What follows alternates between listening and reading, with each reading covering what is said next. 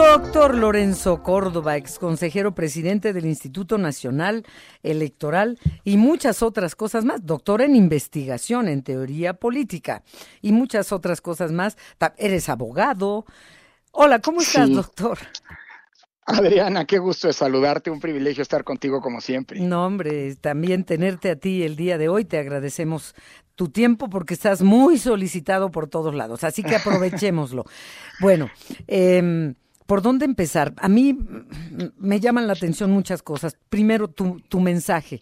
Tu mensaje claro, preciso, eh, para ser escuchado y reescuchado y leído y releído y ponerlo en práctica, Lorenzo. ¿Cómo llegaste a estas conclusiones? Eh, por favor, ¿cómo armaste este mensaje que tiene que llegar a los oídos de todos los que tenemos credencial de lector?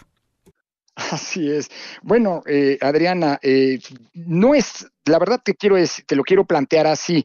No es algo nuevo. Lo que dije ayer es algo que, digamos, de alguna manera sintetiza y concreta pues lo que ha sido no solo mis convicciones, sino además eh, mi discurso desde antes de entrar, de ser parte de autoridades electorales, de las autoridades electorales, después como funcionario electoral y ahora de nueva cuenta como académico, eh, Adriana, yo he pretendido, digamos, no solo estudiar, sino defender y, contribuir en lo que se pueda a la eh, construcción de nuestra democracia que hoy está en riesgo. Entonces, muchas de las eh, de los planteamientos de ayer han sido planteamientos que he venido haciendo desde hace tiempo. Incluso una de las metáforas que afortunadamente tuvo eh, esa, ese impacto, hombre, que, eh, que, ha tenido y que mencionaba ayer, aquella de la escalera, ¿no? Para llegar a un primer piso. Sí. pues es algo que en su momento, incluso en una primera versión, mencioné como presidente del INE cuando se planteaba desmantelar el sistema electoral. Eh, así que, pues, digamos, quiero, quiero asumir que es una cuestión de congruencia y que al final del, día, pues ayer sí tenía una responsabilidad que era darle voz pues a esta, este reclamo de defensa de la democracia eh, y concretar con ejemplos concretos qué se, qué se entiende por esto, ¿no? porque la democracia luego puede parecer una cosa muy etérea. Bueno, ya viste al presidente, cree que hay dos tipos de democracia, y no, no solamente una democracia de los buenos y la democracia de los oligarcas y qué sé yo, cuando en realidad, pues la democracia es una única cosa que implica, eh, bueno, varios de los puntos que yo quise poner ayer, eh, la dimensión electoral, pero también las instituciones de control del poder y de defensa y garantía de los derechos y libertades, y también esta idea de, pertenencia de, eh, de, todas y todos con independencia de nuestras diferencias en lo que debemos entender como nación mexicana, ¿no? La nación mexicana no es de unos, eh, y, no de otros, es decir, no puede, no puede asumirse que somos parte de la nación o que son parte de la nación algunos y los demás ya no. Por cierto, lo que del mismo modo, Adriana, que los grandes símbolos que nos unen como mexicanas y mexicanos tampoco son propiedad de unos y eso debo decir que es la única cosa es la única cosa que improvisé no porque pues de nuevo ayer no a las la bandera. que fueron al Zócalo les quitaron la bandera pues, pues asumiendo que eso es propiedad solamente de unos, ¿no? Sí, eh, eh, eh, igual en la marcha anterior tampoco estaba la bandera, pero había miles de banderas de, de, los asistentes que pues no está en el zócalo, yo la tengo tatuada en mi corazón y la compré en la esquina. Eh, sí, y, las vallas, las vallas rodeando Palacio Nacional. Pues, ¿qué pensabas meterte a Palacio Nacional o quemar la puerta o qué para que pusieran vallas? ¿Qué clase de gente creen que somos los que asistimos a esta marcha por la democracia? ¿Que vamos a hacer lo que otros sí hacen?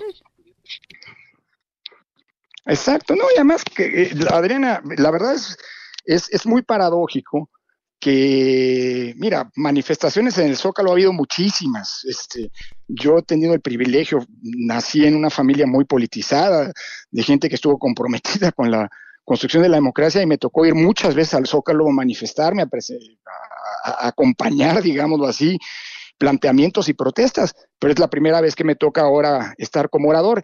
Y la verdad, no recuerdo que en un gobierno, que durante en ningún gobierno, y menos en la época, pues, digamos, democrática del país, las vallas hayan estado tan presentes como parte, digamos, del, de la coreografía de todas las manifestaciones ciudadanas, ¿no?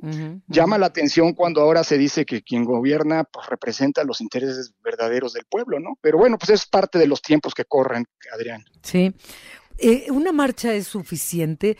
Eh, hubo una anterior y el tema era el INE, defender al INE. Ahora es en general la democracia. Ahora tenemos mayor claridad de por dónde quiere el presidente que vaya Claudia Sheinbaum. Eso es más que obvio, etcétera. Pero una marcha es suficiente o qué más debemos hacer? Ah, me llamó la atención y me gustó también que tú ayer decías vayamos todos a votar. Pero ¿qué más podemos hacer como mexicanos para defender la democracia? Bueno, yo creo que manifestarse públicamente es importante. Hay que recordar, Adriana, que la, si, no, si no prosperó la reforma constitucional de, que, se pretendía hace un año y meses, ¿no?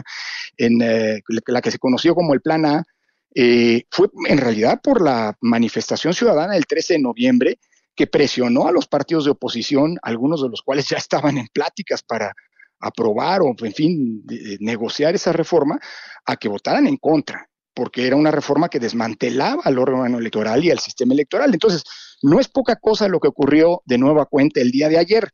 Dicho lo anterior, no basta.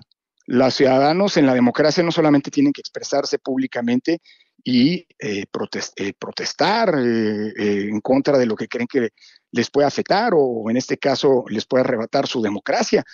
Hay que actuar también en consecuencia en múltiples otros planos y, la idea de la manifestación de ayer fue trazar una ruta de acción, ¿no?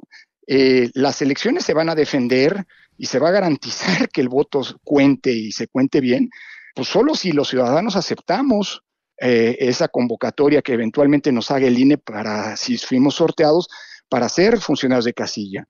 Eh, hay que inscribirse para ser observadores electorales y vigilar eh, desde ese espacio de auditoría que las condiciones de la competencia democrática se cumplan. Hay que acompañar, y, lo decíamos, y defender al INE, pero eso no significa darle cheques en blanco. Hay que ver, auditar sus decisiones, revisarlas, darle seguimiento para evitar que se vayan a plegar a los intereses de un poder o de un... En fin, hay mucho por hacer y por supuesto salir a votar masivamente y apropiarnos de nuestro futuro. Eh, Exactamente. Oye, hablas de inscribirse como observadores. ¿Se acude ante el INE? ¿Puede ser cualquier ciudadano? ¿Hay un límite no más de 10 mil? o ¿Cómo, cómo se hace este procedimiento para quienes nos están escuchando? Por ejemplo, conozco gente que está feliz de que el INE lo eligió por su primer apellido ese es un sorteo. Claro. Pero aparte de esos sorteos, ¿se puede hacer algo más como ciudadano ante el INE? Sí, claro. Mira, existe afortunadamente en México eh, la figura de la observación electoral, que es una figura que se puede ejercer de manera individual, es decir, uno puede ir ante el Consejo Distrital que corresponda y solicitar su registro. Hay una serie de requisitos que están en la ley que hay que cumplir, hay una serie de documentaciones que hay que, de documentos que hay que entregar, eh, pero el, si el INE nos otorga nuestro registro, nosotros podemos cumplir esa función a título individual o decía también como organizaciones. La fecha límite es en el mes de marzo, no recuerdo exactamente la fecha, pero es hasta el mes de marzo, eh, y eso nos permite, nos habilita para poder incluso acceder a las casillas, ver cómo está llevando a cabo la votación, asistir a las sesiones de los órganos de decisión del INE, tomar nota de lo que está ocurriendo. Y si se trata de organizaciones, eh, pues no, ah, eh, eh, hay, siempre responsabilidades. Uno no puede ser observador y simpatizante o militante de una campaña, digamos, ¿no? No, no, no. Si uno es observador, tiene que cumplir un principio de neutralidad y de imparcialidad, pero eso sirve para generar digámoslo así, una exigencia tanto al INE como a los partidos. Eh, y el caso de, eh, eh, ah, perdón, y el caso de observadores internacionales, que siempre los hemos tenido, pero que al parecer en el gobierno actual, en Morena, se calificaría eso como intromisión de otros países que no vienen al caso en México, observadores internacionales. ¿Se les puede negar la entrada a México aunque formen pues parte de organismos? El que tiene que acreditar a los observadores internacionales, que se llaman visitantes extranjeros en nuestra ley, tanto los que vienen a título individual como los que vienen representando organizaciones, hay muchas que se dedican a esto profesionalmente, digamos, en el mundo. Eh, incluso van a venir delegaciones de otros órganos electorales de la región que vendrán a observar nuestras elecciones. Eso le corresponde decidirlo al INE, es decir, al gobierno que ni se le ocurra decir quién puede venir y quién no. Lo que sí tiene que hacer el gobierno, en coordinación con el INE, es hacer todos los, facilitar todos los trámites migratorios, ¿me explico?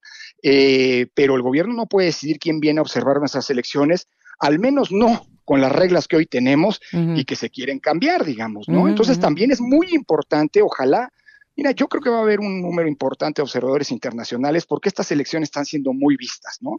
Con preocupación en parte, pero también pues porque es una elección pues no menor, es una elección de 100 millones de potenciales votantes, este, Adriana, ¿no? Entonces eso genera también mucho interés, además de, digamos, de la solidaridad internacional, ¿no? Pues Lorenzo, siempre es un placer escucharte eh, en Enfoque Noticias. En la mañana estuviste con Mario. Gracias por estar también hoy, hoy aquí en este espacio y siempre que te buscamos, antes, durante, después y cuando sea. Gracias, Lorenzo, gracias por tu mensaje. Me digas, Adriana, es un privilegio y la verdad eh, creo que hay que explicar mucho en los meses que vienen, así que cuenta conmigo cuando sea, eh, cuando sea necesario. Gracias de verdad. Amor. Gracias, un abrazo y gracias, Lorenzo. Cuídate mucho, Adriana. Gracias. Igualmente, igualmente.